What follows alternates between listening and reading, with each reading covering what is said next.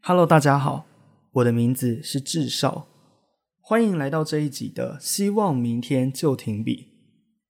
有一个赏金猎人在旅游的途中，风闻一件事情，那就是魔王掳走了国王的独生女，并且把她囚禁在一座塔楼里面。这赏金猎人心想：我就是在外接案子过生活的人，一旦完成了这个任务，我交差之后，我就不用再自己找案子了。等我出名，不但案子会自己来找我，我还等于是收获了一张长期饭票，又何乐不为？于是他找到了这栋塔楼，塔楼底下住着一只火龙，费尽了千辛万苦把火龙杀掉，好不容易打倒了火龙，一进门却发现还有一个迷宫。他通过了错综复杂的迷宫，途中还遭遇到了各式各样的陷阱，终于终于在精疲力尽之前，找到了公主所在的地方。一进到房间，他看见公主把自己全身上下包得紧紧的，貌似还在昏睡的状态。这个时候，主角已经顾不了那么多，他只心想赶快离开这个鬼地方，趁魔王还没有发现之前，赶快逃出去。于是，他把公主抱了起来。就在他即将把公主带走的时候，公主拿出一把小刀，直接朝主角的身上刺下去。主角吓了一大跳，退到了墙边。公主冲过去推，主角就这样摔了下去。他搞不清楚这一瞬间到底发生了什么事情，他也不知道他到底为什么会落得这个下场。过了十几二十年之后，人们才知道，原来一开始根本就没有所谓的魔王，那只火龙也不是魔王的宠物，是公主自己养的，连那栋塔楼都是他们家买的。这位公主之所以放出了这个消息，只是希望吸引到一位白马王子，可以来拯救她。一旦来救她的人，只要有一点点不符合她的条件，她就直接把来救她的人就地处决。至今已经有很多无辜的灵魂惨死在他的手下。故事就到这里结束。为什么会发生这种事情？不就是想要嫁人而已吗？继一个礼拜前我们讲到为什么会被封锁之后，我们再换一个角度讲另外一个题目，叫做为什么没人爱你？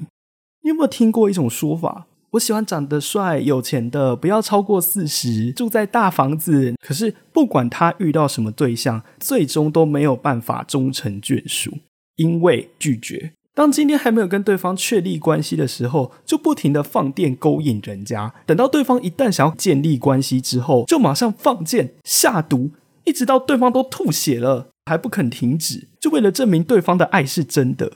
当人家要约你出去的时候，约一次不够，约两次不够，一定要约个三次、四次、五次才要跟对方出去。如果约一次两次就跟人家出去，那就是很糟糕的人。你会觉得随便向对方示出善意是在贬低你自己的价值，而你也会觉得别人不配拥有你的价值，就和公主没有两样。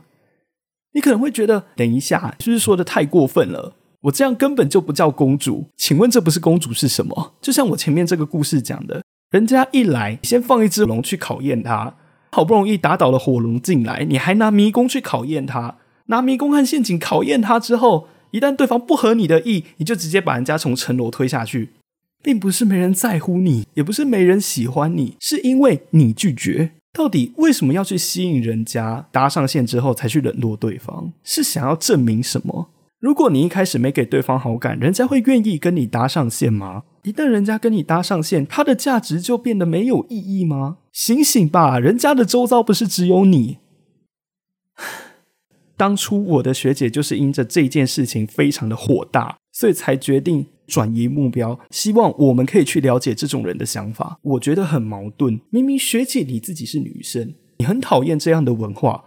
你却没有办法用同样是女生的角度去说服人家，最后你反而用异性可以接受的方式去说服异性改变他们自己，这到底是一个什么样的画面？我到现在，我到现在还是想不通。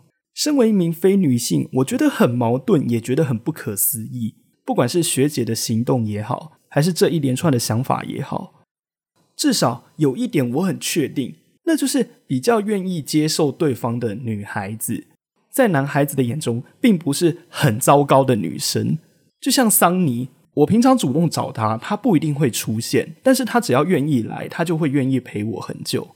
甚至他在跟我说话的时候，你最近过得好吗？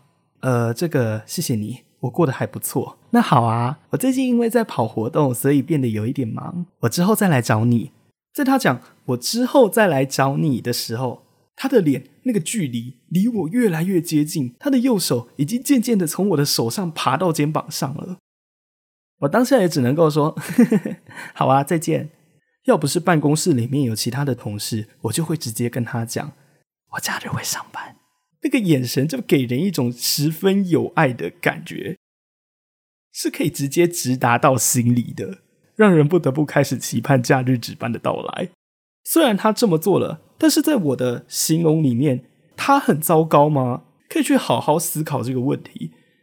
学姐看不下去的。只是因着有钱而嫁给别人的心态，还有明明愿意跟对方在一起却不停拒绝的那种态度，所以学姐常常告诉我，不要把时间给残忍的人，因为他们不会想在你身上花时间。甚至他还讲过一句很狠毒的话，他说：“如果女生只为了钱才愿意嫁给对方，那这样和卖身有什么不同？”这句话肯定会惹火很多人，但事实就是如此，不是吗？在这个前提条件之下所讲出来的回应，不都是符合这个前提条件吗？所以不要那么轻易就拒绝人家，不要人家跟你约了两三次，你还不愿意接受别人的心意。如果他很聪明，觉得这个人不值得我投资，他就会离开了。有钱人的想法都是这样子的：要嫁给理想中的某某某，或是嫁给想象中的有钱人，这根本就是最大的逻辑谬误。真正符合逻辑的情况是什么？举个例子。假设男友跟你说：“我保证，我每天为你洗碗。”他每说一次“我保证”这三个字，你都把它截图、拍照、录音之后传给你的好朋友们，确定大家人手一张都有证据。直到后来，你发现他的二十次“我保证”里面，大概有八次的“我保证”才是真的。也就是说，他实现“我保证”这三个字的几率就只有百分之四十。接下来，你去调查一般的男人说的话会实现的几率，大概是百分之五十。你明明知道他把诺言兑现成现实的几率是低于平均值的，你明明知道这个人是不可信的，可是最后你还是嫁给他。甚至我们可以说，在人工智能的匹配之下，你们根本是不适合的，可是最后你还是嫁给他。这个在 AI 的逻辑看来，叫做人为操作不当。可是这有什么办法？因为你是人，你看见了，除了在现实条件之外，他对你还产生了另外一种特别的价值，是没有办法用客观的角度看见，也正好是你所需要的，所以你才会嫁给他。这个叫什么？叫爱。所以逻辑为了钱去嫁人是错的，之所以会嫁给对方，是因为爱。讲到这边可以了解吗？学姐在教我的就是这个东西，他已经教我教了快半年多了，真的。没有这么好学，所以从这个角度，你就可以知道到底谁在说谎，谁说的话又是可以相信的。可能有的时候也不见得是对方想要说谎，可能只是在这个角度他有盲点而已。所以明白为什么别人不爱你，问题都在你身上。我们这一集就到这里，我们下集再见。